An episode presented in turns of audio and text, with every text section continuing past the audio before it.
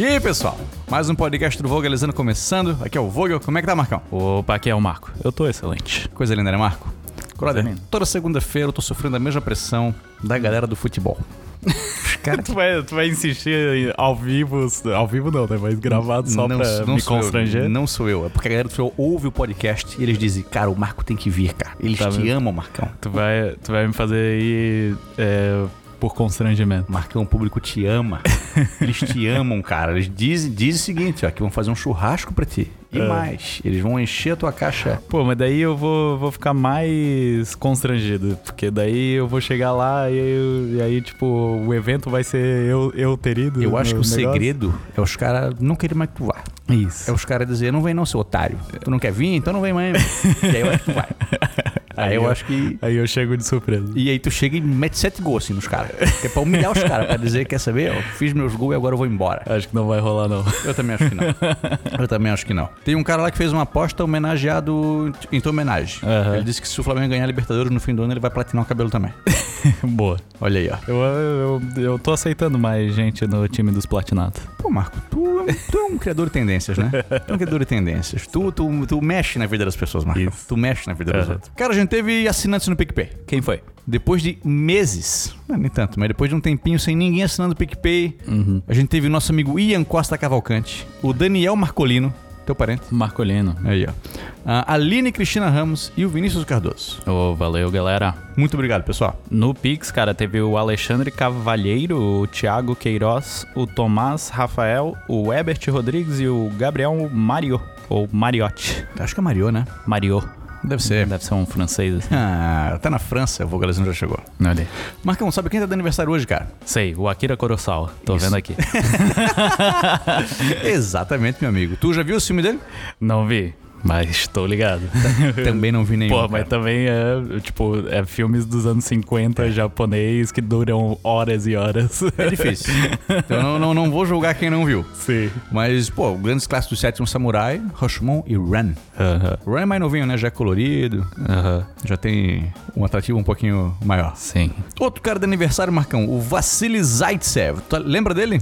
Cara que vacila muito, né? Esse cara aí, ó, era um vacilão tão grande que aí colocaram toda uma classe de nomes em homenagem a esse cara. Nasceu vacilão, ganhou o nome de Vassili. Não, brother. Esse cara é aquele atirador que inspirou o filme Círculo de Fogo. Tô ligado, tô ligado. Atirador soviético. Lembro, lembro. Então, Vassili nasceu em 1915, cara. No dia 23 de março de 1915. E também tá de aniversário o Michael Haneke.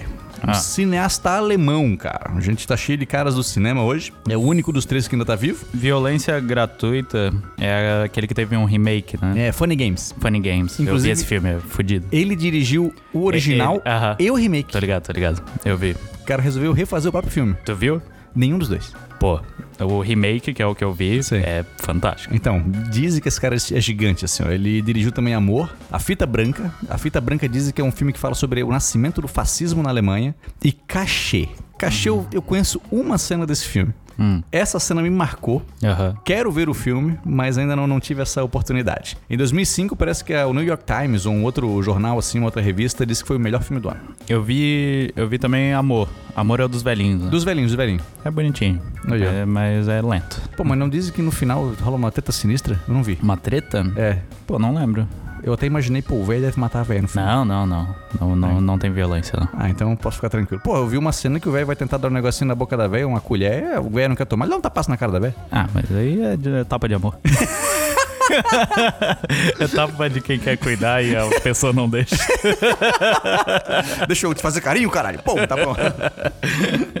Cara, temos pessoas que se despedem nessa data de hoje. Quem que morreu nesse dia, cara? Morreu Arthur Bernardes em 55. O cara foi presidente do Brasil entre 22 e 26. Tô ligado, tô ligado, tu Bernardes. Mais alguém, velho? A Elizabeth Taylor morreu em 2011, aos 79 anos. Tu já viu algum filme dela? É antigão o filme dela. Eu, eu preciso ser lembrado se eu vi ou não. O- um dos mais famosos é Quem Tem Medo de Virginia Woolf, Não, não, não vi. que é o único que eu vi. É. É uma peça teatral, assim, atuação sinistra. Uhum. Mas Mas é filme lento, filme devagar.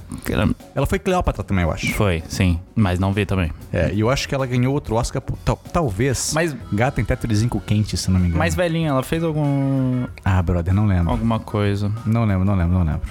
Não lembro. que eu devo ter visto. Chico Anísio também morreu em 2012. Ah, tu lembra da morte do Chico Anísio, do dia em que ele morreu? Cara, não. Eu acho que é a- morte de famoso que eu mais tenho uma lembrança nítida por conta É. do que estava acontecendo ao meu redor no dia. Saquei, saquei. Porque na época eu trabalhava numa escola rural. Aham. Então tinha um ônibus que levava e buscava os professores.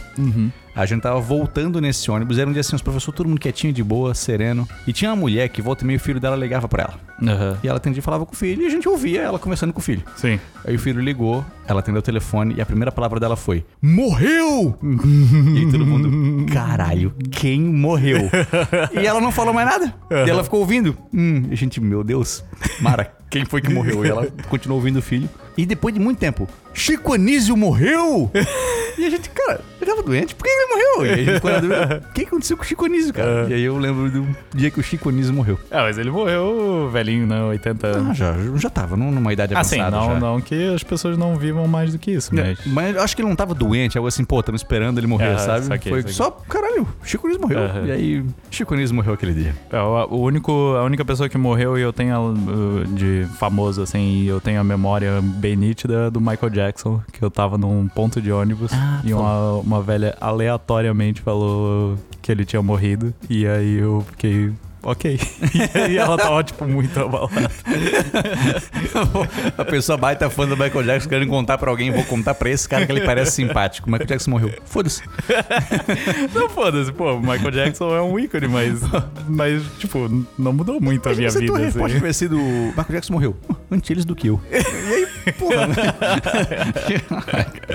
Marcão, vamos esclarecer alguns pontinhos, Marcão. É. Primeiro ponto é que o Whindersson Nunes ainda não viu o nosso vídeo sobre Batalha do Genipá. E a gente vai continuar nessa luta. A gente tem que esclarecer que, pô, ainda não viu.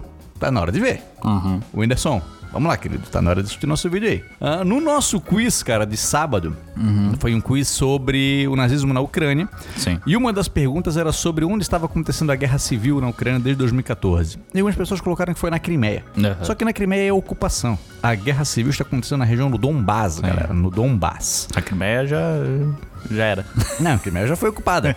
não tem guerra civil rolando lá, não. É uma ocupação mesmo. E, cara, e teve dois comentários ali no Instagram que eu senti necessidade de apagar. Aham. Por estarem disseminando alguma coisa que não era verdadeira.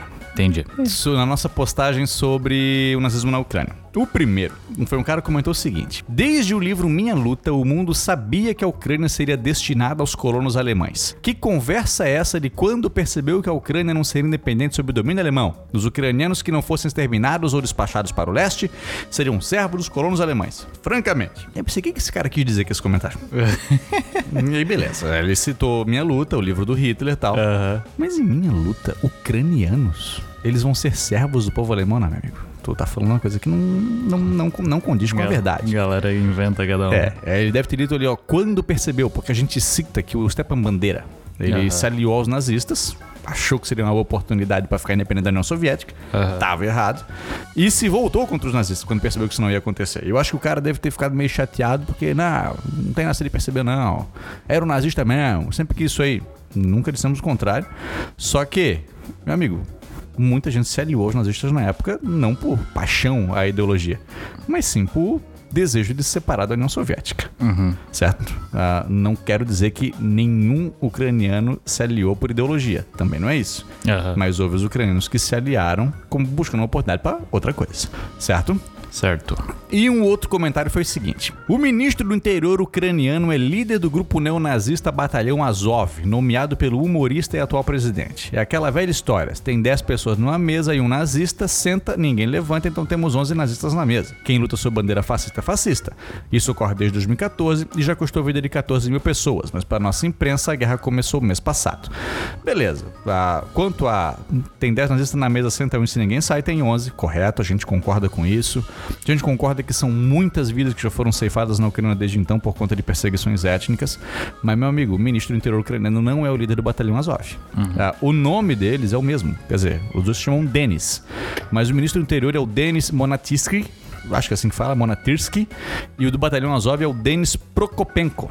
Aham. São duas pessoas diferentes. Só que, claro, o Batalhão Azov, o infame Batalhão Azov, ele foi é, inserido na Guarda Nacional, que tem relações com o Ministério do Interior. E isso a gente falou no vídeo também.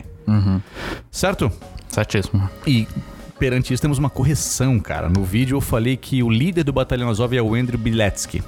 Ele não é o líder, ele é o fundador. Aham. O Andrew fundou o grupo e ficou à frente do grupo até ele ser eleito um parlamentar. Então ele ficou poucos meses na, na liderança do grupo. Ele teve que se ausentar do grupo para assumir a função como parlamentar. Entendi. O líder do grupo agora é o tal Denis Prokopenko. Prokopenko. Prokopenko, certo? Certo. Vamos tirar umas dúvidas, Vogel. Vamos lá. O Clayson Silva, na postagem sobre a Liga Ára- Árabe, perguntou: "É, O Egito ainda faz parte dessa liga, já que ele reconheceu Israel como Estado soberano? Então, né, quando o Egito reconheceu Israel como Estado soberano, ele foi retirado da liga. Essa liga ela não, não tem um histórico de estabilidade, tá? Uhum. E em 79, quando. E, e e o seguinte, a sede era em Cairo. Então, quando o Egito de fato reconhece Israel, ele é retirado da Liga Árabe, ele é expulso de lá. A sede passa a ser em Tunis, na Tunísia. Mas, 10 anos depois, em 89, a poeira já deu uma baixada um pouquinho e o Egito volta a fazer parte da, da liga. A galera esqueceu, já abriu uma cerveja. Já tá tudo certo. O Egito é uma economia importante, é um país influente ali no meio, é o país que liga de fato o norte da África ao Oriente Médio. E depois disso aí o Egito volta a ser aceito na Liga Árabe a partir de 1989. E no ano seguinte já, já voltou a ser o centro do, da aliança. Aham. Certo? Certo. Vamos pras notícias? Vamos lá. Bora. Cara, o YouTube diz que vai remover os vídeos com informações falsas sobre as eleições de, do- de 2018. Olha aí, ó. Tá chegando aí as, as eleições de 2022, né? E já se, é, se adiantando é, sobre as fake news que vão aparecer, mas também as que já foram feitas e que descredibilizam o nosso sistema eleitoral. Uhum. Eles vão começar a remover todo vídeo que tiver alguma menção de falha, é, de, de fraude sobre as eleições que ocorreram em 2018. Oh, maravilhoso. Né? Maravilhoso. Porque, né, é, o, o, o nosso atual presidente se elegeu pelo, por esse sistema ao mesmo tempo que acusava ele de ser fraudulento. É incrível como esse cara critica um negócio que o beneficiou. Sim. Então, tipo, é garantido de que se ele vir a perder, ou até se ganhar, Cara. porque já aconteceu, Cara. ele vai atacar eh, esse mesmo sistema. Tem aquela máxima de. Ele defendeu muito o voto, voto impresso, né? Sim. Que aí seria justo. Meu Aham. amigo, nos Estados Unidos o voto é impresso ele foi questionado do mesmo jeito. Sim. É uma questão de tu ganhar ou eleição ou perder. Sim. Se tu perder, tu vai questionar. Aham. Se tu ganhar, tá tudo certo. É, o, é o mal perdedor, né? É, velho. É. Eu acho que o Barroso falou disso aí num discurso. Aham. De que não existe remédio pra quem não sabe perder. Sim. É parada, não. Se ganhar, tá tudo certo. Se ganhar, o jogo democrático rolou. Sim. Mas se perder, foi fraude. É, porque a, a lógica diz que se tu, se, o, se tu tá acusando um sistema de ser fraudulento, mesmo que tu ganhou ou perdeu, tu tem que pedir uma nova eleição. Correto. Certo? Ô, Porque tu, tu participou de, um, de algo que tu tá dizendo que foi fraudulento. correto. Então, cadê a, a lógica nisso? É, então, é um negócio meio parcial, né? Sim. Meio parcial, na Parcial. verdade. Porque, pô, beleza. Se, se, eu, se eu ganhar, e, galera, ganhei, tá tudo certo. Mas eu não, perdi, perdi porque tá errado. É porque, na real, ele falou que era pra ele ter ganho no primeiro turno. Foi isso que ele disse. foi, foi muito mais do que... Foi o que ele defendeu, foi o que ele defendeu. Não, eu tive que participar desse segundo turno aí. É, foi. Foi mesmo. O segundo turno foi a última chance que eles tinham de, de tentar me derrubar, mas não conseguiram. Não consegue derrubar o É, mito. daí ele falou, não, mas aí o segundo turno foi muita coisa, eles não tinham como. É. Porra, mas se eles, se eles fraudaram o primeiro, qual é a dificuldade de fraudar o segundo? Se, se tem essa possibilidade, tá ligado? segunda massa bolsonarista não ia permitir É, não, foi muito voto, eles estavam tirando um a um. Eu gosto muito do vídeo daquele cara que tá votando pra governador. Aham. Aperta 17 e aparece voto nulo. Aham, porque... Porque não tem governador 17 no estado dele. E ele tá lá chamando, olha aqui, tô votando no Bolsonaro e não aparece. Meu senhor. Ih, meu senhor, não, senhor. O senhor tá votando aqui pra governador. Não, olha aqui, quem é testemunha aqui? Aí vem os caras, eu sou Cara. testemunha. Meu Deus do céu. E, a, e a, a urna, ela já tenta ser a prova de gente burra. Porque, tipo, tem uns números gigantescos. Tu, só, tu tem pouquíssimas possibilidades do que fazer nela. E a galera ainda é. É incrível. A educação pública falhou muito feio. Falhou demais, assim, ó. falhou pra cacete. Sim. Mas faz parte, né? Faz parte. A gente tá aí tentando. É isso aí. Falando de educação pública, Marcão, visto que o ministro da Educação disse num áudio que a pedido do Bolsonaro, verbas serão repassadas a municípios indicados por pastores? Vi isso aí, cara. Olha aí, os caras são amigos de tais prefeitos e vão indicar que, ó, esses são os municípios que têm que Sim. receber a verba. É, ele falou que o- é a pedido do presidente da República. Isso. Não, não, não, não tem como esconder essa aí Boa. agora. Boa. o presidente da República. Ele não falou só presidente, aí tu É? podia falar, ah, o presidente do, do clubinho ali. É, fechou? Não, não, não. Tá, República na frase. E põe uns municípios assim, ó, com 17 mil habitantes. Não que esse município não tenha investimento em educação. Não. Com certeza tem. Não pode ter privilégio baseado em amizade. Exato, nenhum município tem esse tipo de privilégio, cara. E aí eu acho interessante, não. O nosso ministério é técnico. É técnico, Oh. porra nenhuma, imparcial. Uhum. Ah, vai te fuder. Só é gente nada, técnica. Cara. Ah, cara, não é nada. Ernesto Araújo, Damares. Porra, é impressionante, cara. É impressionante, cara. E aí fala que não, não, não tem corrupção nesse governo. Como que não? Isso é corrupção, cara. Isso aí é o quê? Eu, eu ouvi um, um jornalista falando que o ruim é ser pego. Isso aí acontece. O problema é que ele foi pego.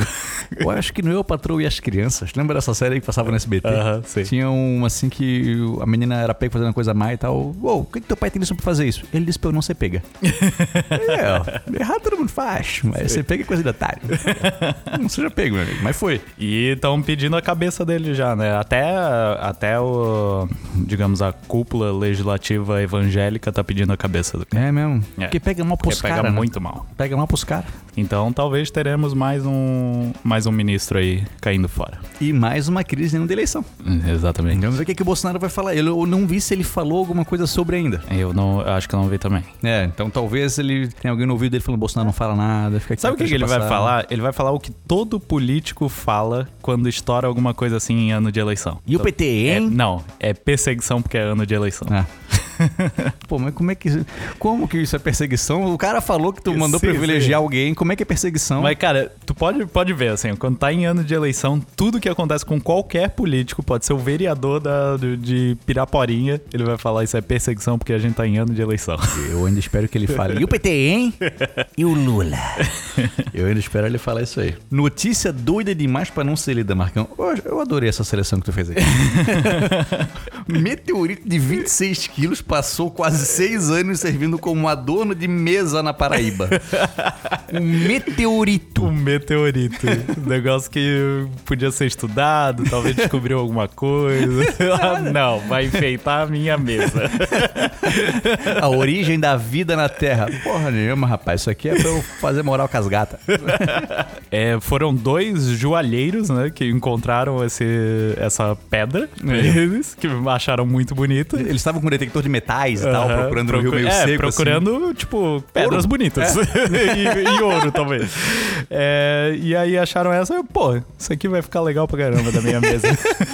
Fantástico, né? Fantástico, fantástico. Maravilhoso. Podia ser uma história tipo Césio, né? Meu amigo, imagina, cara. Imagina a tragédia que ia ser isso, cara. Ainda bem que não foi. Não. Ainda bem que não foi. Eu não vi que fim que deu essa, esse meteorito depois. No, na matéria diz que eles estão estudando, né? Pega- pegaram uma amostra desse meteorito e agora estão estu- estudando para ver qual, qual a origem, qual é a importância científica dele e depois provavelmente vai ser direcionado para algum lugar que não seja a mesa de centro do, Perfeito. da pessoa. Perfeito, perfeito. Assim, pessoal, se você na sua mesa tem um objeto meio estranho e não sabe de onde veio, confere. Pode ser um meteorito. E a fake news da semana, hein? Qual foi? Cara, tá rolando um vídeo aí pelas redes do Bolsonaro chegando em Salvador com a galera aqui, ó, empevorosa. Gritando mito, mito. Bolsonaro chutando um boneco. População recebendo cara sinistra, assim, uma galera. Só que isso foi em 2018, no ano da eleição. Não, não tem mais isso, né? Não, não tem. E na verdade o que aconteceu agora que ele chegou em Salvador, um grupo de estudantes estava esperando ele no aeroporto e vaiou o cara. Sim. Foi uma reação completamente oposta. É, no Nordeste a rejeição é Tá gigante. gigante, né? E eu achei interessante que foi postado no YouTube as duas reações, em vídeos diferentes. Aham. A reação da vaia, cara, eu juro, eu não achei um comentário que esteja apoiando o movimento dos estudantes. Era comentário do tipo, que escola é essa que deixa que os estudantes em um presidente? Que deixa. É, que justamente a responsabilidade daí, como assim os estudantes? Parece que deu a entender nesse comentário que a escola levou os estudantes para o aeroporto para vaiar o presidente. Meu amigo, estudante é alguém que estuda. Não, não quer dizer que ele tá fazendo algo que a escola mandou. Trabalho de escola, vai um político importante. Bolsonaro tá vindo aí, vai. Pô, não foi isso. Tem que ir lá vaiar pra ganhar um pontinho na prova. É, mas assim, ó, todos, todos. Eu não vi nenhum comentário dizendo, é isso aí, estudantes, vamos, vamos vaiar mesmo, tá ruim. Não, todos eram, tem que respeitar o presidente, que absurdo isso. É por isso que o Brasil não vai pra frente. É, por isso. E eu, meu Deus do céu. meu Deus do céu. Incrível, incrível. Sim. Caiu no, no, no canal do Jovem Pan isso aí. E uma notícia pra aquecer o coração hoje, cara. Qual que é, Marcão? Francis Queré, Queré, tem acento no- nos dois é. Incrível. Se torna o primeiro arquiteto negro a vencer o Nobel de Arquitetura. Viste as obras desse cara? Não olhei. Meu irmão, é um negócio bonito assim, ó, fantástico. Ele Aham. nasceu em Burkina Faso. Ele era filho de um líder de uma, de uma aldeia, assim, de um, de um, de um pequeno povoado. Foi o primeiro desse povoado a frequentar a escola. Quando ele era um jovem adulto, assim, ele foi estudar em Berlim. E lá ele fez um Aham. curso de carpintaria. E de lá ganhou bolsa de estudo para estudar arquitetura. E, cara, ele só foi melhorando, foi ganhando prêmio. Ele foi montando organizações em Burkina Faso, que é o país onde ele nasceu, para incentivar é, obras públicas que incentivassem crianças ao estudo, ah, bem-estar, porque ela é muito quente. Ele fazia as obras assim, ó, onde não fosse um calor excessivo lá dentro. E, cara, e Merecidíssimo, então. meu amigo, assim, ó, a- o principal que, que apareceu foi a, a aldeia Ópera, numa cidade perto da capital de Burkina Faso. Cara, 26 edifícios. Ela é uma escola, centro médico, tem quartos de hóspedes e vai ter uma sala de espetáculos com capacidade para 700 lugares. Tá terminando de ser construída. Aham. Incrível. Aula de música, de dança, de teatro, de fotografia, artes plásticas. Cara, um incentivo à arte sensacional. Da. E para um país assim que vive conflitos internos, atentados terroristas, golpes de Estado, uma, uma das políticas mais sensíveis do mundo é de Burkina Faso. Aham. Então é interessantíssimo ver que num país é, com essas dificuldades todas, um cara começo conseguiu ganhar o reconhecimento que merece. Sensacional. Então, cara, muito, muito, muito bom. E ele já era famoso antes disso, ele já tinha feito muita obra legal. E agora o reconhecimento veio assim, ó, a cereja do bolo que faltava. Fantástico. Então parabéns aí pro Francis, cara. Parabéns. Ainda bem que o vocalizando te avisou, Marcão. Visse que a Cimaria curtiu o Domingo de Sol com a família em Fortaleza? Não vi. Também não, não mudou muito a minha vida. Olha, O Erlan Bastos, cara, se candidata a deputado estadual e diz: Vou fazer o que o povo precisa. Grande Irlan, esse é o meu candidato. Esse aí. Maíra Card revela que fez sexo com Arthur 11 vezes em um dia. Porra. Ainda bem que ela me é porque avisou. ela, é porque ela é fit, né? Pô. Aí aguenta. Ainda bem que ela me avisou. Eu não, não- eu não sei como eu não sabia disso antes. O Pedro Scooby e o Paulo André, hoje a gente tá BBB a parada aqui. Aí, ó. Dividem a mesma escova de dentes. Os caras têm uma relação bonita. Porra, é isso aí, né? Devia ter que começar a fazer o mesmo, Marcão. Não, acho que não. Virgínia Fonseca dança com Maria Alice e explode o fofurômetro. o que é um fofurômetro? Eu acho que é um limite da fofura. É. que é, tipo, o site tem esse... Eu não tenho ideia. Não tenho ideia. Mas olha, eu fiquei impressionado. Porque eu não sei nem quem é Virgínia Fonseca, nem quem é Maria Alice. Essa Virginia eu conheci faz pouco tempo. A Yasmin fala muito dela. É mesmo? É a, é a mina que tá estourando aí. Olha aí, ó. Tá estourando o fofurômetro. É. Ela é namorada ou, ou, ou esposa do filho do Leonardo. Olha aí. Será que a Maria Alice é filha dela e do filho do Leonardo? Aí eu não sei. Neto do Leonardo? Pode ser, pode ser. Pela, pela frase parece ser isso. Sim. Maraísa toma banho de chopp e distribui bebidas aos fãs. Aí eu tenho uma dúvida. Qual dúvida? Eu- esse chopp que ela distribuiu pros fãs é o que ela usou pra tomar banho? Imagina, ela tirou o vestido e, e espremeu assim, né, pra pingar aquele chope. Pô, que nojeira, cara. Eu vou te falar que essa notícia eu parei pra ler. Ah, para- Eu pensei, pô, não pode ser. então me esclarece. Cara, era um chopp numas garrafas. Que ela pegava a garrafa e botava em cima de cima e tchá, e caía aquela água em cima dela. E aí logo ela pegava essa garrafona e jogava. Ah, tá. Tipo o champanhe do cara da Fórmula 1, sabe? Sim, sim, sim. Nas pessoas. Eu achei que ia ser realmente isso. O que caía, caía pra galera, a galera tomava. Que coisa coisa horrorosa. O que ia dar, o que ia dar de intoxicação alimentar, meu irmão, nessa galera ia ser impressionante. Ô, tu lembra daquela notícia da galera na rave? Puta, mano. Na rave do Lembro. esgoto? Lembro. Lembro. que nojento. Cara, e tinha muito vídeo dos caras tacando a lama pra cima. Me lembrou disso aí. Os caras com chinelo na boca. Tomando bebida com, com tênis cheio de, de esgoto. Aquela foi uma das piores coisas que já aconteceu no Brasil, velho. Foi. É, não, pô, aquilo é horrível. Foi. Horrível, horrível, horrível. Quem não sabe, procura depois. A rave de esgoto. Isso. Que eu acho que vazou o banheiro químico, não foi? No chão. É, o negócio assim. E os caras não perceberam. Não, acho que eles estavam na lama da vala, assim, sei lá. Não eu- foi isso? Eu acho que era a lama- o do banheiro químico vazou, É. ficou lameado e o pessoal não percebeu e começou a tacar lama uns nos outros. Ai, que nojo. E aí era essa lama contaminada. Galera, diarreia sinistra. Ah, Que deu de cólera. A galera, tipo, enchia o copo da lama. Eles já estavam Não, já. completamente louco, tá ligado? Porque mesmo que fosse uma lama só de terra, já é retardado isso. Olha, tá maluco, pô? É, mas foi, não foi isso não.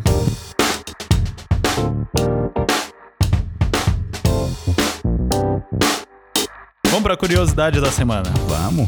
Marcão, tu sabia que o ator Ari Fontoura não é o inventor do biotônico Fontoura? Olha, eu desconfiava. É, meu amigo. Tu... Ele toma, ele leva essa fama aí, mas não. não Mas é. não foi não. tu tomou biotônico Fontoura na infância? Não, porque eu já era uma criança rechonchuda. Cara, na verdade, quem inventou o biotônico Fontoura foi o farmacêutico Cândido Fontoura. Em 1910, meu irmão. A empresa tem mais de 100 anos, cara. Ele criou esse fortificante porque a esposa dele tava a saúde meio debilitada. E aí ele se inspirou, cara, em outros remédios famosos da época. Tipo a emulsão de Scott, que é feito com óleo de fígado de bacalhau. Olha Que diz que tu tomar, tu vai ficar fortinho. Olha ali. Só que quem popularizou... Esse deve ser nojento, né? Porra, diz, diz que é horrível. Diz que é horrível. Eu nunca tomei biotônico Fontoura. Ele é ruim, assim, de gosto? Eu não lembro. Eu tomei quando era criança, eu era bem magrinho assim. Eu lembro que minha família me enganou, né? Porque quando eu tomei pela primeira vez, eu acho que eu não queria. Eu lembro que era um domingo de manhã, passando Fórmula 1, Fórmula 1 e tal. Tomei e falaram, nossa, ele já tá ficando forte. Aí eu tirei a camisa e eu, magríssimo, meu, tô forte já, tu tá muito forte. E aí eu Fantástico. fiquei Tu nessa. achou que era o espinafre do Cara, Popeye, assim. mais ou menos isso. Eu lembro que eu tinha cinco aninhos, assim. Aí eu, cara, eu tô, eu, pouca lembrança eu tenho. Eu, eu tô forte. E é isso. Uhum. O biotônico é demais, que eu já tô forte. E todo mundo, ó, tá forte mesmo, hein, Vitão? Porra. Pode porra nenhuma. Eu acho que não funciona esse negócio, né? Cara, cara, eu não, não sei se é tipo homeo- homeopatia, se é tipo placebo. Não sei se o biotônico vai querer anunciar com a gente. Eu acho que não, né? A gente pode que falar não. mal. Acho que não, vai, vai, vai. Pô, e eu não sei o que, que nós ia falar? Porra, passa biotônico no cabelo que vai crescer. Não, não, não, porra, o negócio é manual. E aí, cara, quem popularizou foi o Monteiro Lobato, velho. Ele era bem amigo do Cândido Fontoura. Diz que ele até escreveu umas histórias sobre o personagem que usava o biotônico Fontoura e ficava fortinho e tudo. Olha aí. Tipo, nível Popeye, assim. Uhum. E, cara, ele é vendido até hoje, brother. Ele passou por poucas mudanças. Em 2017 teve uma mudança na embalagem e em 2000 teve uma mudança na fórmula. Porque, veja bem, É. a Anvisa disse que não poderia mais ter é, medicamento pra criança que tivesse álcool na fórmula. Biotônico Futura tinha 9,5% de álcool É, na fórmula. mas isso aí é leve. Tu sabia que a maioria dos remédios, tipo, pra gripe pra criança antes do século XX, assim, é, tinha cocaína no negócio? Sinistro. Meu Deus do céu. Meu Deus do céu. E aí, Pois é. hoje em dia não tem mais álcool no Biotônico Fontoura. Pode dar pra tua criança tranquila que ela não vai ficar bebona. Ela não vai ficar defendendo nazista. Pra eu não ser acusado de fake news, não é, não é cocaína, mas folha de coca, assim. Tá. Isso aí. Curiosidade feita. Vamos ler os e-mails? Bora. O TM Rosa, cara. TM Rosa que já tinha mandado um e-mail pra gente. Eu acho que ele comentou num vídeo uma coisa, não foi? Talvez. Acho que foi. A gente Mas a falou- gente falou no, falou no podcast. É. Saudações a todos. Aos doguinhos, a Iá, a Júlia e ao Marco. E ao passarinho. Sim, gostei que teu sobrenome é pássaro em alemão. Vogel. É, é isso mesmo. É isso mesmo. Passarinho é foda. Passarinho. É um, é um periquito. Vou começar a te chamar de passarinho. Chama. Finalmente tive um tempo para escrever a Voz Messês, que aparecem como. s- hum, Peraí. Que apareceram como sugestão no YouTube e que hoje acompanho cada vídeo e cada podcast assim quando saem. O jeito de vocês de ensinar história contando histórias é tão cativante que nosso sistema eda- educacional deveria pegar vocês como exemplo de como os educadores do nosso país deveriam ser. Aliás, são os profissionais mais valorizados quando deveriam ser os mais reconhecidos, né? Enfim, Queria agradecer demais por todo o jeito e o humor que vocês trazem no trabalho de vocês. Meu trabalho está sendo um absurdo de estresse, ultimamente e aprender história na leveza de vocês é sublime. Como sugestões de tema, eu tenho a história do Brega, estilo musical. Já vi um documentário sobre a história, a história do Brega. É legal. mesmo? É Uhum. bom? É bom, é bom. Vi na Casa da Cultura. Nossa. A, a presença dos Estados Unidos no Nordeste durante a Segunda Guerra. Maneiro, hein? E por conta do ano de eleições, surgiram um review das eleições de 89, com, com candidatos a perder de vista e uma quase candidatura do Silvio Santos. Ma oi, ele botou aqui. Um abraço bem apertado de terras alencarinas. Vocês são o que o Brasil tem de melhor e que precisamos valorizar. Yay! Não. É a, vai, é a vaia cearense, ele colocou aqui. Eu tô ligado, tu já, já Não viu vi, não vi isso? como é que é. Ah, Eu não sei como é que é, eu não sei imitar. Mas diz que se tu fizer a vaia cearense em qualquer lugar do Brasil, tu vai escutar ela de volta em algum lugar. Eu já vi uns caras tipo. É, um negócio assim, né? um negócio assim. E vamos se amar. Pô, obrigado aí, TM. Valeu por ter participado com a gente. Deu boas sugestões do cara, hein? É. E belos elogios. Belos elogios. Vamos ver aqui o João Barreto. Oi, bom dia. Não imaginei que o meu comentário ao vivo sobre os continentes seria lido no podcast. Não quis ser chato ao dizer que me recuso a falar Antártida. Ah, esse cara! Nem quis demonstrar conhecimento e justificar o motivo. Assim como o Cirilo da novela Carrossel, eu só quis dizer. Peço desculpas. Pô, cara, ele se sentiu mal. Olha aí. Pô, meu irmão, não precisa sentir mal, cara. gosto muito do trabalho de vocês, que ouço e assisto tomando café da manhã. Acho vocês muito simpáticos e gosto da companhia logo cedo. E adoro o bordão no programa Vamos Se Amar. Tiago Moreira Rosa, o TM Rosa Mala que fala Antártica. É o mesmo cara! ah, é o mesmo cara? Eu não tinha visto. tá, pera, o nome dele é João Barreto, então? Ah, acho que sim. Olha aí. Pô, ô, cara, não precisa se sentir mal, brother, por causa daquilo lá. Eu só fiz uma piadinha contigo, cara. Pô, fica tranquilo. Fica É porque tu, tranquilo. fala, tu falou que tinha que avisar, né? Que- É, não, que vamos avisar a galera da Antártida lá, pô. O TM aqui não vai falar, não vai falar do outro jeito. Pô, a galera vai ficar preocupada. Não, cara, ô, velho, desculpa a gente aí se tu se sentiu mal, cara. Não era a intenção, não. E, pô, obrigado aí pela. O cara ouve a gente no podcast no YouTube. Pois é. É um fã de verdade. Não, foi de verdade. Obrigado, meu amigo. Vamos pro próximo. O Júnior Brandão mandou boa tarde, pessoal do Vogalizando a História. A gente que viu o Vagolizando. Vagolizando. Bando de vagal. Estava eu aqui ouvindo o episódio 24 do podcast de vocês quando vi que vocês comentaram sobre as traduções de filmes, mais especificamente sobre o filme Moana. Não querendo passar pano para os títulos dos filmes aqui de Portugal, pois moro aqui e acho bem ruins mesmo, mas preciso isentá-los da culpa por esse filme ter se chamado Vaiana e não Moana. Não sei se alguém já tinha lhes dito isso. Acontece que o filme se chama Vaiana não só em Portugal, mas em outros países como Bélgica, Croácia, França, Alemanha, Hungria, Espanha, Suécia e Holanda. Tudo porque já havia um registro de produtos com o nome Moana nesses países. Então, a fim de evitar problemas, a Disney decidiu fazer a alteração do título do filme nesses países. Curioso é que o mesmo aconteceu na Itália, porém por uma razão diferente. O filme por lá recebeu o título de Oceania, porque houve na Itália uma atriz de filmes pornôs chamada Moana Pose. Olha aí. Então, por essa única razão, a Disney decidiu também alterar o título. Segundo ela, a decisão foi acertada, pois assim evitaria que as crianças italianas fossem ao Google procurar por Moana, em vez disso encontrassem referências à atriz e não ao filme. Imagina Pô. que coisa horrorosa que ia ser. Pô, né, tem que ser uma, uma atriz muito famosa pra botar no Google e aparecer ela ao invés do filme. Mas vai que aparece. Vai que aparece. Porra. É isso. Apenas uma curiosidade aí pra vocês desse canal que assisto sempre. Obrigado por ele existir. PS, sim, quem nasce na cidade do Rio de Janeiro é carioca e os nascidos no interior do estado, como eu, somos fluminense. E chamamos a Universidade Federal Fluminense não de UFF, mas apenas de UF. Até a próxima. Ah, o UF é legal. UF é legal. Muito bem. Pô, o cara completou as paradas aqui. Verdade? Pô. Completou as paradas. Altas informações. Junião, obrigado, brother. Valeu. Vamos pras DM, Marco? Bora. Olha aqui o doutor Fernando Luz, cara. Ele assistiu nosso vídeo sobre a batalha do Genipapo e mandou pra gente uma mensagem seguinte. Bom dia, Vogal. Bastante gente me chama de Vogal. Aí. Moro no litoral do Piauí, na cidade de Parnaíba. Na época, realmente era uma vila. Parabéns por retratar uma história tão importante que é esquecida até pelos piauienses. Duas considerações. A foto da vila retratada no post não é é de Parnaíba, deve ser outra cidade. Pô, a gente pede desculpa aí, galera, nem sempre a gente consegue acertar na imagem. 2. A economia de gado era grande no interior do Piauí, mas aqui no litoral, os homens mais ricos possuíam fazendas de carnaúba para extrair a cera e exportar para a Europa. Simplício Dias era um dos grandes fazendeiros da época. Cara, aí, ó, fez boas contribuições sobre o nosso vídeo da Batalha do Genipapo. Já ouvi isso aí, é, óleo de carnaúba ou cera de carnaúba? Ah, brother, não, não, não conheço. Eu, eu acho que tem, tem umas coisas medicinais, assim. É mesmo?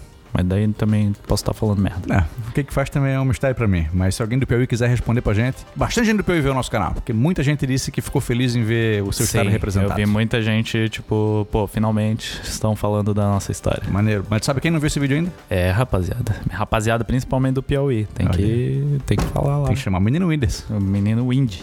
O Vitor Massan me mandou: Bom dia, pessoal, tudo bem? Ouvindo o podcast agora e parei no tema da vodka. Acho que a vodka russa que queriam lembrar é a é, Stolichnaya, vendida aqui no Brasil mesmo. A Smirnoff é de origem russa, mas tem muito tempo que pertence ao grupo Diageo. Não, é não conheço. Diageo, sei lá. Diageo. Ah, É, é? Eu, acho, eu acho que é, essa- é essa? Não lembro. Stalutinaia. Nome, nome difícil, né? É. Depois eu vou, até- eu vou procurar ela aqui, que daí, olhando pra ela, eu vou dizer se é, É, ou não. eu dei um Google depois e eu vi que é uma garrafa que eu já conhecia.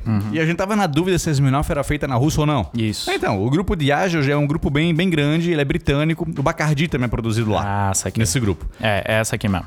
É essa que eu tava pensando na- quando a gente tava falando. Não sei. E aí eu peguei uma garrafa de Smirnoff que eu tinha lá em casa. Eu gosto bastante de vodka. Ah, não pura, óbvio. E aí eu peguei e, pô, vou, vou ler onde é que é produzido. E aí eu vi o seguinte, ó. Tá escrito ali no, no rótulo. Produzido e engarrafado por Ipioca Industrial de Bebidas, na Avenida Washington Soares, em Fortaleza, Ceará. E CRS Brands Indústria e Comércio Limitada, na Avenida Humberto Cereza, em Jundiaí, São Paulo. De qual que tu tá falando? Desculpa. Da Smirnoff? Da Smirnoff? É. Ah, tá. Ela tem produção nacional. Tem, então... tem, tem, tem. A gente tava na dúvida se ela era feita na Rússia ou não. Não, tá. Mas é, é, é de lá, mas eles produzem Produz em vários aqui. lugares, né? Ah, produz aqui. Então, pô, não é um negócio que vem direto de lá. O negócio é não, mamãe não. que vem direto de lá. Sim. Que um russo que fez.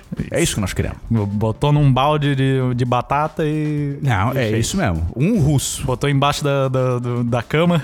Como ele fez, não importa. O que importa é o russo fazendo. Tem que ser um russo. Tem que falar russo. Isso. E aí a gente vai, vai, vai, vai, vai, vai testar. Tem que dançar com, a- com as perninhas assim, levanta as perninhas e meio ajoelhado. Uma das frustrações da minha vida é não ter conseguido fazer isso aí ainda. tu tenta? Já tentei. Já tentei. Mas tem que treinar, pô. Mesmo, eu teve uma vez um, o aniversário teu, que a gente passou aqui, e aí a gente tomou um pouquinho a mais, e aí a Yasmin filmou nós fazendo uma dança de uma música dessa aí. E dá de ver no vídeo nós tentando fazer isso. Aham. Ver, eu achei Um esse dia a vídeo. gente posta. Eu achei esse vídeo. E dá de ver que a gente tentando e, cara, tá longe de conseguir. Tá longe de conseguir. Vamos responder os comentários, então. O Jonatas Manuelino, ele mandou no vídeo da guerra mais curta da história. Essa guerra durou menos que a guerra de mamonas que fazíamos quando eu era criança. Guerra de Mamona era demorado. guerra de mamona. Porra, e o cara voltava pra casa todo roxo. Eu, eu achava. Achava que não, não era muito inteligente fazer isso. assim como fazer qualquer guerra também não é. Pô, tem que se amar, não tem que fazer guerra. Eu acho que eu fiz uma vez uma guerra de mamona e falei, não é pra mim. Levasse uma, uma, uma mamonada no olho. Isso, não, não sei se foi no olho. Mas doeu, eu lembro de doer. Cara, uma vez a gente fez uma guerra de limão, cara. Porra, qual que é a criança idiota que usa limão pra atacar no outro, cara? Todo mundo saiu machucado. Todo mundo, todo mundo. Eu lembro que uma hora assim um limão abriu. E aí o limão aberto pegou na cara do moleque. Aí pegou sol. Porra. a cara do Pô. moleque ficou. Meu, assim, ó. Não é Pô, mas não tinha nenhum adulto supervisionando Não isso, tinha, né? não tinha. Era nos fundos da casa de um brother que morava na minha rua, na casa do William. Cara, eu era muito tinha uns oito aninhos assim, ó. E eu, eu lembro que começou a limãozada, mano, e a casa ele tava construindo assim. Então tinha um gramado e uma casa em construção. Aham. Então tinha muito espaço. E, cara, uma hora eu me escondi num tijolo assim, meu Deus, eu tenho que ficar parado aqui. Porque eu vou levar uma limãozada que vai doer muito. Isso aqui tá escalando demais. É, e aí eu não vou. E aí eu fiquei. hum, Boa parte da guerra de limão, fiquei paradinho ali. Eu acho que foi o que menos levou limãozada. Assim. Eu Levei, pou- levei pouquinho, assim. Mas aí só um pegou o sol na, na- no. Som, um, som, som, som. Porque eu lembro que ele eu nunca tinha visto. Ele Aham. ficou uma marcaça preta na cara. Porque ele levou uma limãozada aberta no, no rosto. E aí ele viu, meu Deus, aí não rolou mais guerra de limão. É foda. Não rolou mais. Eno Cavalcante, Enos Cavalcante, mandou no vídeo sobre a guerra mais curta da história. Mandou o seguinte: Perdeu os torcedores do Palmeiras e agora os do Vasco. KKK. Zoa mais que tá pouco. Esse deve ser flamenguista. Ah, sim. mas, mas logo a gente vai perder do Flamengo também. Não vai ter um time que a gente não vai zoar. A gente vai tirar sarro de todos eles. Aí, dá, dá pra falar coisa do Flamengo agora, né? Perdeu aí um. Não não teve um recente? Pô, Não teve, sei. teve aqueles pênaltis lá que perdeu pro Atlético Mineiro. É isso aí? Meu irmão, como é que aquilo aconteceu? Não, é inacreditável, cara. É inacreditável, assim. ó. Tu não usou porque tu é flamenguista. Eu usou sim, eu usou sim, mas, mas é que não tem uma. Eu, eu tô esperando ainda uma piada boa o suficiente pra encaixar qualquer time. Aham. Qualquer um deles. Eu sou imune, eu não, não torço pra nenhum, então. Ah, tu torce pro Vasco, tu és um Vascaíno. É, mas pode falar. Mas é, outra coisa é o cara não se importar, velho. Mas tem gente que leva a sério isso aí. O cara que disse, pô, baita vídeo, né? Falou mal do meu Palmeiras. Tô me desinscrevendo. Pô. Pô, você é doido? O Mr. TSD, esquisito esse nome, no vídeo sobre a guerra mais curta da história. Já que falou da mais curta, poderia falar da mais longa. A gente já falou. A gente já falou, a guerra que durou 335 anos. Foi quando, na época das revoluções inglesas, ah, os Países Baixos resolveram também declarar guerra aos monarquistas, que fugiram para uma ilha perto do, do- da Grã-Bretanha.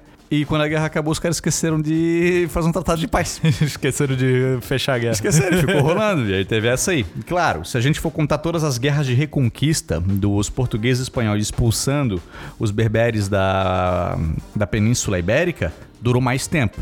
Mas não foi um único conflito. Sim. Lá durou muitos anos, que foram várias guerras de reconquista. É outra E, que a, a gente e podia fazer. a, a guerra pra valer mais longa é a 100 anos? Cara, que a dos 100 anos também teve períodos e períodos. Entendi. Ela durou 113 ou 114 anos, se eu não me engano. Mas ela teve momentos em que ela tava mais calma, anos que eles ficaram sem se enfrentar e depois Mas é retornou. considerado uma guerra só, então talvez. É considerado uma guerra só. Então talvez fosse essa. Talvez fosse essa, Marcão, mas tem que dar uma olhadinha. Talvez se algum inscrito tivesse informação na, na lata, já pode mandar pra gente, porque eu fiquei curioso com isso aí. O Jaderson Barroso, hum, também no vídeo sobre a guerra mais curta da história, mandou assim, ó. Como assim esposas? Porque a gente falou que o sultão tinha um harém, onde ficavam mulheres que estavam lá pra servi-lo, entre elas as esposas. Então, na cultura árabe, é muito comum que se tenham haréns, onde estejam lá servas é, e também várias esposas que estão lá pra servir o sultão. É um, é um costume árabe muito tradicional que o homem possa se casar com várias mulheres, ter filhos com várias delas. Pois é, achei que isso era uma informação que, que as pessoas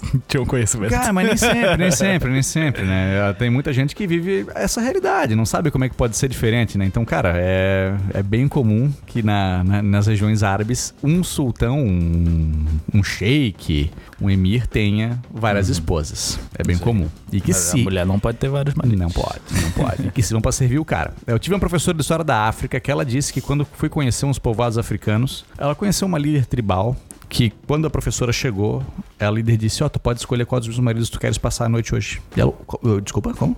não, não, tu pode escolher qual dos meus maridos tu queres passar a noite hoje, é um presente meu pra ti. Ela, não, não, eu trouxe o meu marido, não, não quero nenhum. a mulher ofereceu. Diz ela que a mulher ofereceu ao que tu quiser. Meu Deus. E aí, é uma cultura diferente. É uma cultura diferente. Ó, seja bem-vindo. Escolha meu marido. É o famoso poliamor, né? Olha aí, ó. Diz que funciona muito O- melhor. os jovens estão nessa aí. Essa é a parada do jovem, que o jovem quer saber de urso, slackline e poliamor. Isso. Hugo Oliveira, na- no Da Guerra Mais Curta da História também. Por que as pessoas eram exiladas na ilha de Santa Helena? O Hugo, logo em seguida, depois ele mandou a mesma mensagem no Instagram e eu já mandei um áudio pra ele explicando. Aham. Mas a ilha de Santa Helena tem dois motivos principais. Né? Primeiro é porque ela fica no meio do Atlântico. Ela fica muito, muito, muito isolada. Ela fica longe da Europa, longe da África, longe da América. Perto dela tem outras duas ilhas, Ascensão e Tristão da Cunha. Mas são ilhas assim que, pela geografia, não tem praia. Elas são rochosas. Aham. É muito difícil ter um navio que vá atracar ali para resgatar um prisioneiro. Napoleão, foi o mais ilustre dos que teve preso em Santa Helena, ele primeiro foi exilado na ilha de Elba, no mar Mediterrâneo. Cara, foi rapidinho para o navio chegar ali e resgatar o cara. Em Santa Helena, demanda um esforço muito maior e não é garantido que de fato vão conseguir tirar o cara de lá. E o Napoleão não tem como ficar na praia esperando, porque não tem uma praia arenosa. É tudo rocha. Entendi. Então é um lugar muito longe O cara e tem que isolado. saltar de lá, o navio tá passando já. Cara, tem que ser missão impossível. É um lugar que venta muito, então aeroportos lá são arriscados. Não tem voo comercial para nenhuma dessas ilhas, porque os aeroportos lá venta demais. Aham. Teve até empresas africanas que tentaram fazer uma linha que passasse por ali e vetaram. Não, não, não, não é seguro, não vale a pena. São E apenas tu tem ideia de como é hoje, com, o que que tá rolando lá? Cara, eu sei que É um- Tristão da Cunha é um dos lugares que menos tem gente morando no mundo. Assim, tipo, milhares de pessoas. Tipo, Aham. 3 mil pessoas. Posso estar falando um número muito baixo, mas é bem pouquinho assim. Aham. Eu sei que são ilhas menores que Florianópolis, são bem pequenas e é um povo que vive assim, ó, isolado do mundo, recluso, apenas naquela realidade ali. Ah, pertence ao Reino Unido, então a Rainha Elizabeth é a chefe de Estado, eles até têm um governo antipróprio dentro da ilha. E os alimentos vêm todos de fora. Eles vêm de eh, quinzenais, mensais, vindos do, da Europa. Mas Ah, é uma civilização, tipo, europeia, assim. Europeia. Normal. Europeia. Normal, que eu digo, tipo... É, mas não é algo nativo, como É, algo isso- tribal. isso que eu queria saber. Não, não É. é, não é. É população branca, não é nativa, Aham. e que vive em casas como a gente vive assim normalmente. Só que em vez de ter essa população densa que a gente tem nas cidades, uma população bem, bem, bem menor, bem mais afastada. Isso aqui. Certo? Mas é curioso, cara. Eu lembro que uma vez eu vi uma notícia que Tristão da Cunha tava recrutando moradores. E foi uma época que eu tava desgostoso do mundo. Ah, eu vou pra lá mesmo. tu ia falar... Vou pra lá mesmo. Aí eu olhei, porra, mas lá não tem um sushi. E aí, não, não, não, não, não, não. Pô, o sushi que fez tudo desistir. Foi. E aí eu não, não, não, Não foi nem o churrasco. Não, não, não, não, não, não, nem vou. Isoladaço assim, não, não vou. Não vou, não. Não, Acho que só. Acho que sim. Paulo Henrique, no vídeo sobre o nazismo na Ucrânia. Esse vídeo deu o que falar, Marcão. Ao mesmo tempo que teve uma gente amando, teve uma gente que. "Ê, nunca mais vou quero ouvir falar de vocês. É aquele, aquele tipo de tema que gera um fla-flu, né? E- É esse mesmo, esse mesmo. O Paulo Henrique comentou o seguinte: Triste ver que além da Rússia, a Ucrânia ainda enfrenta esse problema internamente. O pior de tudo é que agora com a guerra esses grupos devem crescer e se tornar ainda mais fortes. Esse vídeo me mostrou que a situação ainda é pior do que eu imaginava. Ah, no vídeo a gente falou sobre o crescimento do nazismo na, na Ucrânia. E no final dele a gente falou que isso não, esse crescimento não classifica o governo como nazista. Galera veio dizer classifica assim, porque se o governo aceitou que nazista existisse é porque ele é nazista e tal. Eu até considero que são argumentos válidos. E de fato, o governo autorizou que esses grupos nazistas se instalassem dentro do governo. Tem justificativas que vão dizer, não, fizeram isso porque não teriam como combater os russos sozinhos, se aliaram ao inimigo para combater o outro. Infinitas justificativas. É que eu acho que a questão é muito mais que essa razão do Putin é, é, é falaciosa. Isso. Entende? Tipo, não é que esse problema não exista. Ele existe, mas não é por isso que o Putin quer, quer invadir. Perfeito. É, Putin não tá invadindo com a intenção de desnazificar entendeu? Ucrânia. Ele não tá nem aí pra isso. Não é isso. Não é. Até porque tem muito nazista na Rússia também. O crescimento do nazismo acontece lá, É. como acontece em vários lugares do mundo também. E o problema do nazismo é um problema muito sério, cara. É, Eu, eu acho que as pessoas entenderam que a gente. Que, uh, tipo, poucas pessoas, né? As pessoas que fizeram esse tipo de comentário entenderam que a gente, que a gente falou que não. Basicamente, que não existe nazismo lá. Que, a- que a, porque tu fala até em, em uma fantasia do Putin. Isso. A fantasia do Putin não é que não existe esse problema. É que esse é o argumento. É, O motivo é o pelo qual ele motivo tá pelo qual ele tá lá. Justamente. E é isso mesmo. Cara, dizer que não, tô invadindo pra acabar com os nazistas. Mentira. Aham. Não é por isso que tá invadindo, meu irmão. Mas o nazismo existe lá dentro. E a gente fala isso, cara, tu tem que 14 minutos, por 13 minutos é falando, tá crescendo o nazismo na Ucrânia. Sim. Batalhão Azov tem 20% de nazista nesse batalhão. É muita gente, não é pra ter. A gente passa o tempo inteiro falando que os caras lá estão lutando por ideais supremacistas brancos. Aham. A gente falou a frase que o cara disse que os semitas estão na liderança das raças inferiores. Cara, a gente falou um monte de coisa de que esse movimento tá crescendo. Um monte. E aí teve alguém que marcou a gente no Twitter dizendo: Ó, vocês têm que ser mais imparciais. Meu amigo, a gente tá falando, inclusive, que esse nazismo existe e é sério, cara. Tá Sei. feia a coisa por lá. Sei. Não estamos falando que ele não existe, mas dizer que o governo é nazista tem seu pé no nazismo, aceitou que o nazismo se instalasse, mas isso ainda não faz dele um governo nazista. Uhum. É, é sensível o tema, a gente concorda. Sei. Concorda, mas a Ucrânia tem um problema sério ali dentro. No fim, a gente até comenta outra coisa: de que os candidatos à presidência desse partido não têm apoio popular, ganham pouca votação. Ah, é ingênuo pensar que só isso também, ah, não, não tem que se preocupar porque não consegue na eleição. Mas tem muita gente ali que tem muita grana na mão e que consegue favorecer os partidos políticos que bem deseja, e muita gente que apoia o Batalhão Azov. O Willor Kolomoisky, que é o cara que produziu o Servo do Povo, também investiu no Batalhão Azov. E é um judeu. Então, isso é um perigo. A gente Aham. quer ressaltar que o perigo existe, mas a liderança do governo ucraniano ainda não é feita por alguém abertamente nazista. Aham. Na Ucrânia existe muita gente que é abertamente nazista. Não é essa galera que tá no poder ainda. Uhum. Não é. É, tu, ter um partido nazista já é um problemaço. Pu- Puta problemaço. E lá, pro, pro- é, lá a partidos de esquerda acabaram sendo proibidos. Uhum. Então a Ucrânia é um país que tá com um problema sério de ter extremos, cara. Principalmente extremos ligados a- ao nazismo. Aham. Então, assim, ó, tá. De verdade é muito preocupante como a Ucrânia tá deixando o nazismo se entranhar dentro do seu sistema. Isso é um perigo gigantesco. Só que não é isso aí que o Putin quer resolver. Não é isso Ele que o Putin quer resolver pra ele, Não não, é. não, não- não os problemas da Ucrânia. Não é, não é. Daniel Herman, Herman, não sei, no vídeo sobre o nazismo na Ucrânia. Ótimo vídeo. Só acho que sempre que se trata da Segunda Guerra e como a União Soviética ajudou na vitória contra o nazismo no fim, fica incompleto quando não faz o parênteses de que no início da guerra, Alemanha e Rússia eram aliadas e ocupavam várias regiões em, con em conjunto. Isso aí. Quem quiser entender, a gente tem um vídeo sobre a invasão nazista na Polônia, onde a gente fala que foi acordado entre Hitler e Stalin que a Alemanha invadiria a Polônia de um lado e a Rússia invadiria do outro. Uhum. A Polônia teve que lutar com essas duas frentes na guerra. Como a, a expansão alemã já era uma ameaça à hegemonia de França e Reino Unido na, na Europa, a guerra foi declarada somente contra a Alemanha. Não se via a União Soviética como uma ameaça na época ainda. Então a guerra foi declarada somente à, à Alemanha, certo? Uhum. Mas o cara aqui tem razão. A União Soviética invadiu a Polônia ao mesmo tempo em que a Alemanha também fez. Uhum. Confira o nosso vídeo sobre a invasão da, da Polônia. Isso. Tá tudo lá. E para terminar, a Letícia Santana também no vídeo sobre o nazismo na Ucrânia. Aos 6 minutos e 30, ele tenta desassociar a imagem de Stepan Bandeira do nazismo. Porém, ao fundo tem uma foto de um neonazi com um dos símbolos mais usados pelo terceiro Reich alemão, o Wolfsangel. A gente não tentou desassociar o Stepan Bandeira ao nazismo. A gente, inclusive, uhum. falou isso, que ele foi é, um colaborador do Partido Nazista e que atualmente as pessoas fazem muitas homenagens a ele. Quem defende o cara diz que não apoia ele ter apoiado os nazistas, mas apoia seus ideais nacionalistas. Stepan Bandeira, a gente não pode fechar os olhos de que ele se aliou aos nazistas. Isso, isso acontece muito de, tipo, tu é, citar uma frase de uma de alguém Uhum. Sem, sem, tipo, tu, tu falar que concorda ou não com aquilo, mas citando aquela Sim. frase, porque é importante saber o que, que aquela, aquela pessoa, aquele grupo pensa. pensa. E as pessoas acharem que essa é, é a tua opinião. E acontece pros dois lados. Uhum. Porque eu geralmente busco falar os dois. Quem Sim. critica e quem defende. Uhum. Mas se a pessoa critica, ela só vai ouvir que eu defendo. Uhum. Se a pessoa defende, ela só vai ouvir o que eu critico. Sim. Isso faz parte da, da internet. As pessoas fazem isso aí. Então não fecha os olhos só pra. Ah, ele justificou a parada do bandeira. Não fui eu foi alguém que justificou. E veja bem, nós mostramos ali, uh, por exemplo, fotos da, do batalhão Azov entre a Ucrânia, entre, desculpa, entre a OTAN e o nazismo.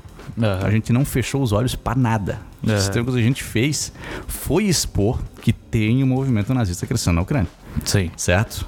Não fecha, a gente não fechou os olhos para nada. Não, não vem tentar tirar nos aqui, não.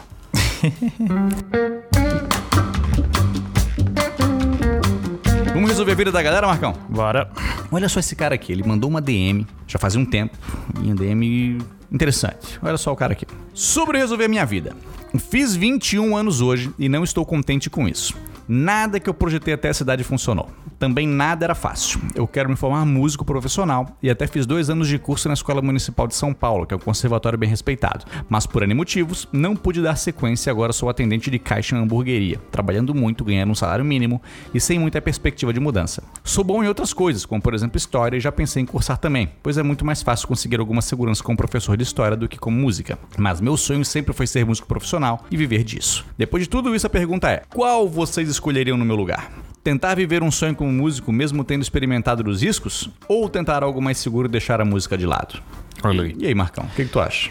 É, é aquela questão que todo mundo tenta responder, né? Faço o hum. que gosto, faço. Ou deixo, ou deixo isso como hobby, faço o que dá dinheiro. Sim. É, e eu acho que é uma questão que só pode ser respondida individualmente, né?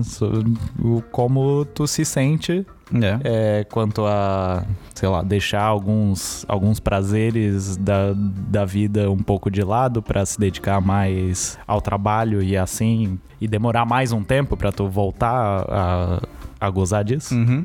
É, ou então faz o que dá dinheiro e aí deixa aquela, aquele, aquilo que tu gosta como hobby, né? como eu disse, tem os, tem os dois caminhos. Depende do que. do que. de quanto tempo tu aguenta sem, sem desfrutar da, dessas coisas. Sei. Assim. Pô, mas a parada, ele falou assim, ó. Eu fiz 21 e não tô contente porque nada que eu projetei Pô, aconteceu. 21 é muito novo, cara. É, amigo, 21 não é quase nada, cara. No... É que pra quem já viveu os 21, meu Deus do céu, eu tenho 21 e ainda não tenho uma casa. Uhum. Meu amigo, tu vai ter 40 talvez não tenha ainda. É, é difícil, cara. E eu acho que, tipo, todo mundo que fala, que fala assim, tipo, ah, eu tenho 21 ou eu tenho 30 às vezes, tipo, vai vir alguém. Se a gente falar assim, ó, oh, eu tenho 30 eu não conquistei tal coisa. Alguém de 40 vai vir, man, tu é muito novo ainda. E alguém de 40 vai vir alguém de 50. É. Porque, porque é isso, tipo, tu não. A vida não acaba na idade é. que tu tá, tá ligado? Porra, e 21, cara. Isso é o quê? Um quinto da vida do cara? Aham. Quase nada, velho. Então, assim, Sim. ainda, ainda tá cedo, cara. Ainda tá cedo. Eu, não sei se tu sabe, Ah, eu já tentei a vida na música. tu tentou a vida da música? Tentei, eu tinha uma banda. Tu é, tu é um cara que sempre nas festinhas tá com violão. Pô, não, nem sempre.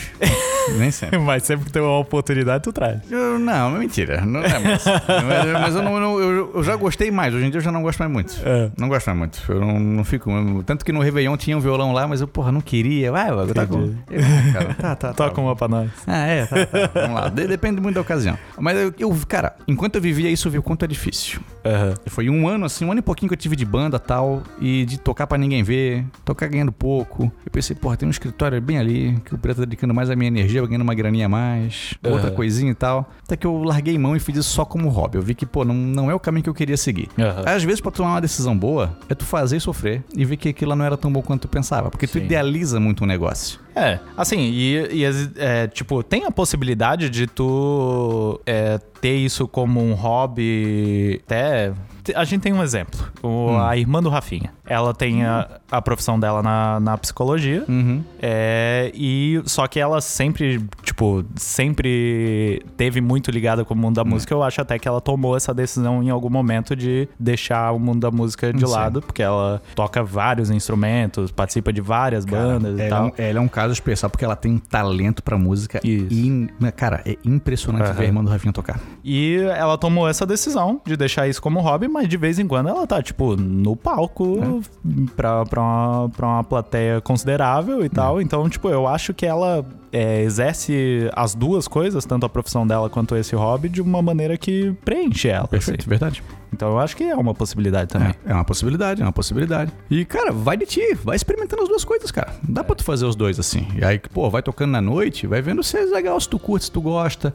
Ah, às vezes dá uma grana maneira assim, ó, pô, às vezes tu vai trabalhar de quinta a domingo, tocando, sei lá, no bailão sertanejo ali do Juca. E, pô, vai te dar uma grana maneira, tu não vai trabalhar segunda, terça e quarta, vai ter um tempo pra estudar, pra tu fazer outra coisa. E uma hora tu cansa, pô, mas tu usou esse teu tempo pra tu se aperfeiçoar em uma outra área, fazer um outro hobby. Tu podes mudar muito no decorrer da tua vida ainda e tu talvez perder esse interesse que tens agora. Viveu o sonho, pô, foi legal, e tu amadureceu, mudou, tu já passou a querer outra coisa. Tudo pode acontecer na É, tua tem, vida que, ainda, tem cara. que se levar em consideração que a gente tá num país que não valoriza muito a cultura. né? É, Então, veja isso. Veja Ainda isso. mais em tempos de agora. Veja isso. E, cara, e tu podes muito bem ter um trabalho diurno e um trabalho na música no final de semana também, tocando tua viola ali no, sei lá, em algum outro lugar. Veja, cara, dá, dá pra tu fazer muita coisa que isso aí, cara, mas tu vai ter que experimentar pra fazer. Só ficar é, pensando que, pô, aos 21 não consegui, então não vai dar em nada. Meu irmão, 21 é pouco. Segue em frente. Vai que vai dar boa, querido. Vai que vai dar boa. Vai sentindo. Vai sentindo, vai sentindo. Vai entrando na piscina aí, mas não de cabeça. Vai entrando na piscina molhando o pezinho.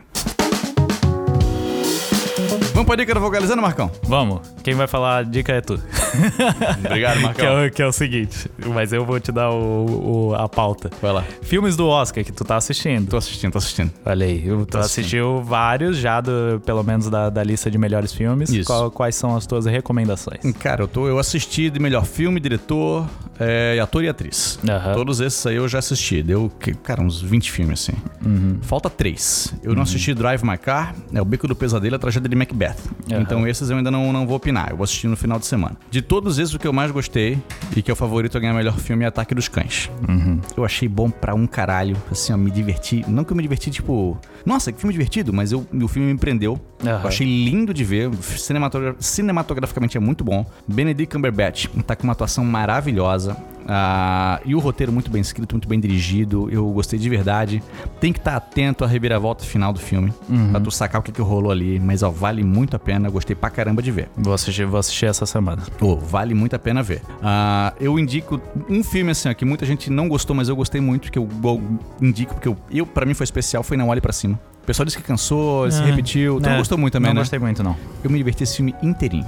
A todo momento eu me diverti. Até porque eu sinto que Não Olho Pra Cima é muito a gente tentando avisar as coisas e a galera não ouvindo. Não, eu entendo, mas eu acho isso muito óbvio no filme e aí eu não, não me pegou, assim. Mas eu acho que a gente já tem um olhar mais crítico, sabe? Aham. Então, sinto que pra gente talvez tenha essa obviedade, mas pra maioria das pessoas Não, não, não. tem. Não é a obviedade do que é a mensagem, mas é a obviedade, assim, tipo, eu acho que eles forçam um pouco Sei. em demonstrar que as pessoas são burras e não, não veem essas coisas. Eu gostei dessa forçação. O personagem de Jonah Hill, extremamente forçado. Sei. E eu achei que era pra ser assim, Eu go- gostei eu- assim. Ele, é, ele é um dos que eu mais gosto no filme. É, e eu gostei assim, gostei pra caramba assim Aham. também. Eu gosto do surto do DiCaprio. Dele no, no, no meio do filme, o surto que ele dá na, na TV ao vivo, achei sensacional. Parabéns pro DiCaprio ali. Ah, eu indico também Os Olhos de Tammy Faye, que é um filme que tá só indicado a melhor atriz, se não me engano, e maquiagem, que eu acho que deve ganhar com certeza as duas. A Jessica Chastain, eu já tô me alongando, que eu gosto pra caramba de falar tô- de filme. Tu falou bastante dela. É, a Jessica Chastain, meu amigo, assim, ó, é uma das melhores atuações que eu vi na minha vida. Não foi só a de agora, mas atuação sensacional. Onde ela interpreta a Tammy Faye, que é uma televangelista dos anos 70 e 80 dos Estados Hum, Unidos.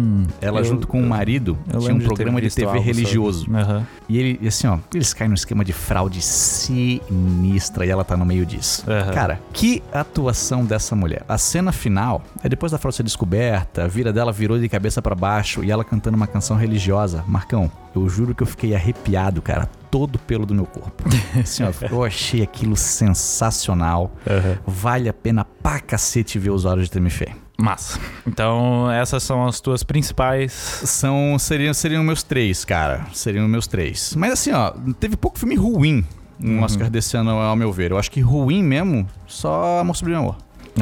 E esse aí me machucou, cara. eu, eu, eu vi também. Me, me machucou, assim, ó. Tu até comentou que viu antes que tu viu antes que eu. E tu falou, pô, teve uma cena ali de um personagem que tomou uma decisão que eu não curti. E aí, ah, já fui vendo esperando o que que era. E aí, pô, quem será que é? Aí uma hora rola uma coisa, eu pensei, ah, deve ser isso. Realmente, isso aqui tá meio fraco. E em seguida acontece uma desgraça. que assim, é impossível que o roteirista não pensou que isso ia ser ruim. E eu pensei, não, era isso aqui. Não, não tinha como não ser isso aqui. Yeah. Que, cara, veja, veja que, ó, meu Deus do céu. Que, É. que coisa horrorosa. Mas eu, eu, gosto, eu gosto bastante de musical. né? Como musical eu gostei, só que realmente essa parte, tipo, tu se Oh. desconecta total do Não, filme. não, assim. pô, difícil, difícil, difícil. Mas é um filme bonito, cinematograficamente, assim, pô, tem boas imagens, a atuação da. O- E e eu acho que a- as danças são muito bem ensaiadas É. e muito bem filmadas, assim, que, tipo, ela, elas são muito dinâmicas, assim. Foi, foi. O design de produção é muito bonito. Sim. O design de produção é O que muito eu bonito. imagino que no original seja mais estático, assim, no Uhum. filme é muito dinâmico e é muito bem produzido, assim. De fato, de fato. A cena inicial é muito boa na construção, tudo, eles caminhando em plano sequência. É, Hum. é legal, mas algumas coisas ele não dá de aguentar. e tem vários outros filmes, tá, gente? Assim, ó, assistam apresentando os Ricardos, Mães Paralelas é ótimo, é, Belfast é bom pra caramba também, No Ritmo do Coração, passa uma mensagem bonita. Tem vários filmes legais do Oscar. Assistam que vale a pena. Domingo, Oscar, né? Domingo, é domingo Oscar que vai rolar. Show. Certo? Quem quiser conversar comigo, um dos assuntos que eu mais gosto. Sim. E pra semana que vem, Marcão, o que, que a gente vai ter? O que, que a gente vai ter? A gente vai ter um vídeo da prisão de Guantánamo, já saiu, né? Saiu ontem. Saiu ontem. É sobre a prisão dos Estados Unidos que fica em Cuba e é onde ficam os, os terroristas mais procurados dos Estados Unidos vão pra lá. Isso aí. Vamos falar também sobre a relação do- de Porto Rico com os Estados Unidos, Muito bem. que é um território, mas não, não faz parte dos Estados Unidos, mas é um território que como é que se fala agregado, É um território não incorporado. não incorporado. Não incorporado. É dos caras. Mas não é dos cara não- também. Mas os caras também não fazem muita questão. Tu vai entender assistindo o vídeo na E quinta-feira. que pô, a, a inspiração foi o, foi o filme que a gente tava falando Foi amor sobre amor. tu mandar sair na madrugada, assim, ó. É. Ô, Porto Rico. Aham. Aí, eu, por que, que o Marco tá conhecendo em Porto Rico? Mandou, Amor sobre amor. Vale a pena, vale a pena. E vamos mandar uns abraços, Marcão. Vamos. Cara, o Antônio Scurati, o pessoal da editora Intrínseca, mandaram um livro pra gente, que é o livro O Homem da Providência, Uhum. que é um romance que se passa com pano de fundo com a Itália fascista de Mussolini. Uhum. Não li, mas um livro bonitão pra caramba, a gente agradece os nossos amigos. Da hora. Vamos dar uma lida ali. E também, cara, eu vou mandar aqui um, um abraço especial pro nosso amigo, agora amigo, tu precisa conhecer, o cara é gente boa pra caramba. É mesmo? O Luiz Paulo Esteri, cara. Ele, eu fui num show esse final de semana, esse último final de semana, eu fui no show do Alceu Valença. E aí, do nada, eu tava lá indo pro. Tipo, a gente entrou com a família da Yasmin, tava, tipo, toda a família da Yasmin pra, pra ver o Alceu Valença, que eles são muito fãs. Aí eles entraram primeiro e eu e a Yasmin entramos depois, a gente tava procurando onde é que eles estavam, aí alguém assim, Marco? Aí eu. Ai meu Deus. Aí eu olhei assim. Daí começou a roleta. Sabe a roleta que vai passando na tua cabeça? Tipo, faculdade, colégio. Não, eu conheço tentando lembrar da onde é essa pessoa. E aí ele, Marco, eu sou teu fã, não sei o que. Daí o quê? Olha aí, ó. E aí ele me reconheceu e tirou uma foto. Depois, depois do show, ele sentou do meu lado, a gente conversou pra caramba, foi legal pra caramba. Pô, que legal, cara. Pô, que momento, que momento. Foi um momento especial. Um abraço aí pro Luiz Paulo. E vamos mandar um abraço aí pro Nil Agra, cara. Nil Agra, dos comediantes, assim, mais conhecidos do Brasil. O cara manda bem pra caramba. Ele seguiu a gente lá no YouTube. E aí eu, pô, mandei uma mensagem pra ele no Instagram e o cara respondeu a gente. Olha. Mandou um abraço pra nós, disse que gosta do nosso trampo e a gente gosta do trampo do cara também. Tem que mandar também pro teu, pro teu sósia. Pô, cara. É, então, o Afonso Padilha também seguiu a gente lá no Olha YouTube. aí. Aí eu mandei uma mensagem pro Afonso Padilha também, mas ele não respondeu ainda. ele vai responder. Mas ele vai responder. Eu não sei se o Afonso Padilha tá ligado que, a gente é parecido. igual. Eu não sei se ele tá ligado ainda. Não sei se ele sabe. É. Então, vamos ver. Não sei quantos vídeos ele assistiu, o que, que ele assistiu, se ele leu algum Que já foi comentário. mencionado. Pô, mas muitas vezes a Júlia fica muito braba quando fala disso. Por quê? Porque ela acha ele feio. Mas ela me acha bonito. Eu digo, mas Júlia, a gente é parecido. Não é. Vocês são doidos de dizer que é. Pô, é baita parecido, Júlia. É ela, vai ter parecido, que, é parecido. ela vai ter que admitir alguma coisa. Ou que o Afonso Padilha é bonito ou que eu sou feio. ela vai ter que admitir alguma delas. Tô esperando esse momento aí, ó. Ele tem cabelo comprido, né? É essa parada. Essa- eu vou esse- deixar meu cabelo essa é a crescer. diferença. Eu vou deixar meu cabelo crescer. É, só põe uma peruca e fala, e aí? Ela vai dizer, Afonso Padilha, o que você tá fazendo aqui? é isso que vai acontecer. Pra falar com a gente, Marcão, pessoal tem dois e-mails. Tem. Um profissional, se quiser fazer alguma parceria, pode mandar pra gente ali no vogalizandohistoria.gmail.com. Mas aí. se quiser aparecer no podcast, pode mandar no podcast do vogalizando.gmail.com. Isso aí. Também dá pra mandar DMs em todas as redes sociais praticamente. É, Twitter, TikTok, Instagram também, né? Isso aí. É, no Twitter a gente é Vogalizando Underline. Perfeito. No, nas outras redes a gente é Vogalizando a História. Perfeito. Nosso TikTok voltou com tudo, Marcão. Voltou? Já tá com tudo gravado, já estamos postando todos os dias. Agora já era. Agora Marcão. vamos estourar no, no TikTok. Marcão, Marcão, a gente agora tá com as postagens muito mais organizadas do que tava antes. A juventude vai conhecer a gente. Já era, já era. Nosso já público era. é adulto, né? Mais ou menos É. a nossa idade, Isso. assim. Agora a gente vai conquistar a criançada. Esse é o momento. E caso alguém queira colaborar com o nosso projeto financeiramente, que é através disso que vem boa parte de nosso sustento, o pessoal pode mandar um Pix ou então um PayPal. Caso a galera more fora do Brasil, pode utilizar essa plataforma. E a chave é o nosso e-mail, vogalizandohistoria.gmail.com. Qualquer, qualquer... Hoje eu falei certo. Qualquer. Qualquer quantia, é que qualquer quantia por quá, quá, sabe? Entendi, entendi, entendi. Qualquer valor já ajuda pra caramba os caras do Vogalizando. Tem gente que manda 20 centavos. Tem gente que já manda uma quantia maiorzinha. Não, a gente tá aceitando qualquer valor. Como tu quiser ajudar no teu coração, a gente já aceita. Isso. Certo? Tu pode também assinar um plano no PicPay, que aí vai ter um valor já pré-definido de 5, 10, 25 ou 50 pilinha. Exato. Pro- Baixa o PicPay, procura o Vogalizando ali, que aí todo mês tu já vai estar colaborando. Isso aí. Certo? Certíssimo. E, cara, não tenho grana, mas quero ajudar. Faz o seguinte. Aí no teu aplicativo de agregador de podcast, segue o Vogalizando, favorita, manda pro teu amigo, faz o teu camarada escutar o podcast do Vogalizando, que ele vai curtir. Nosso Espalha problema- a palavra. Espalha a palavra. O problema é que a galera não tá ouvindo o suficiente. É. Quando vem mais gente ouvindo, a galera, porra, esse podcast é legal, né? Olha esses caras aí, dois abobados. É só quem não gosta é porque não ouviu ainda. É verdade. É verdade. E aí, porra, esses dois idiotas falando aí, pode ouvir que vale a pena. Isso. Pode ouvir que vale a pena. Isso aí. É isso aí, Marcão. É isso aí, cara. Cara, então Por hoje é só. vamos despedir da galera e me despeço de você também, Marcão. Também me despeço de você. Daqui a, daqui a pouquinho voltamos à à rotina de trabalho. É verdade, é verdade. E um grande beijo. Um grande beijo.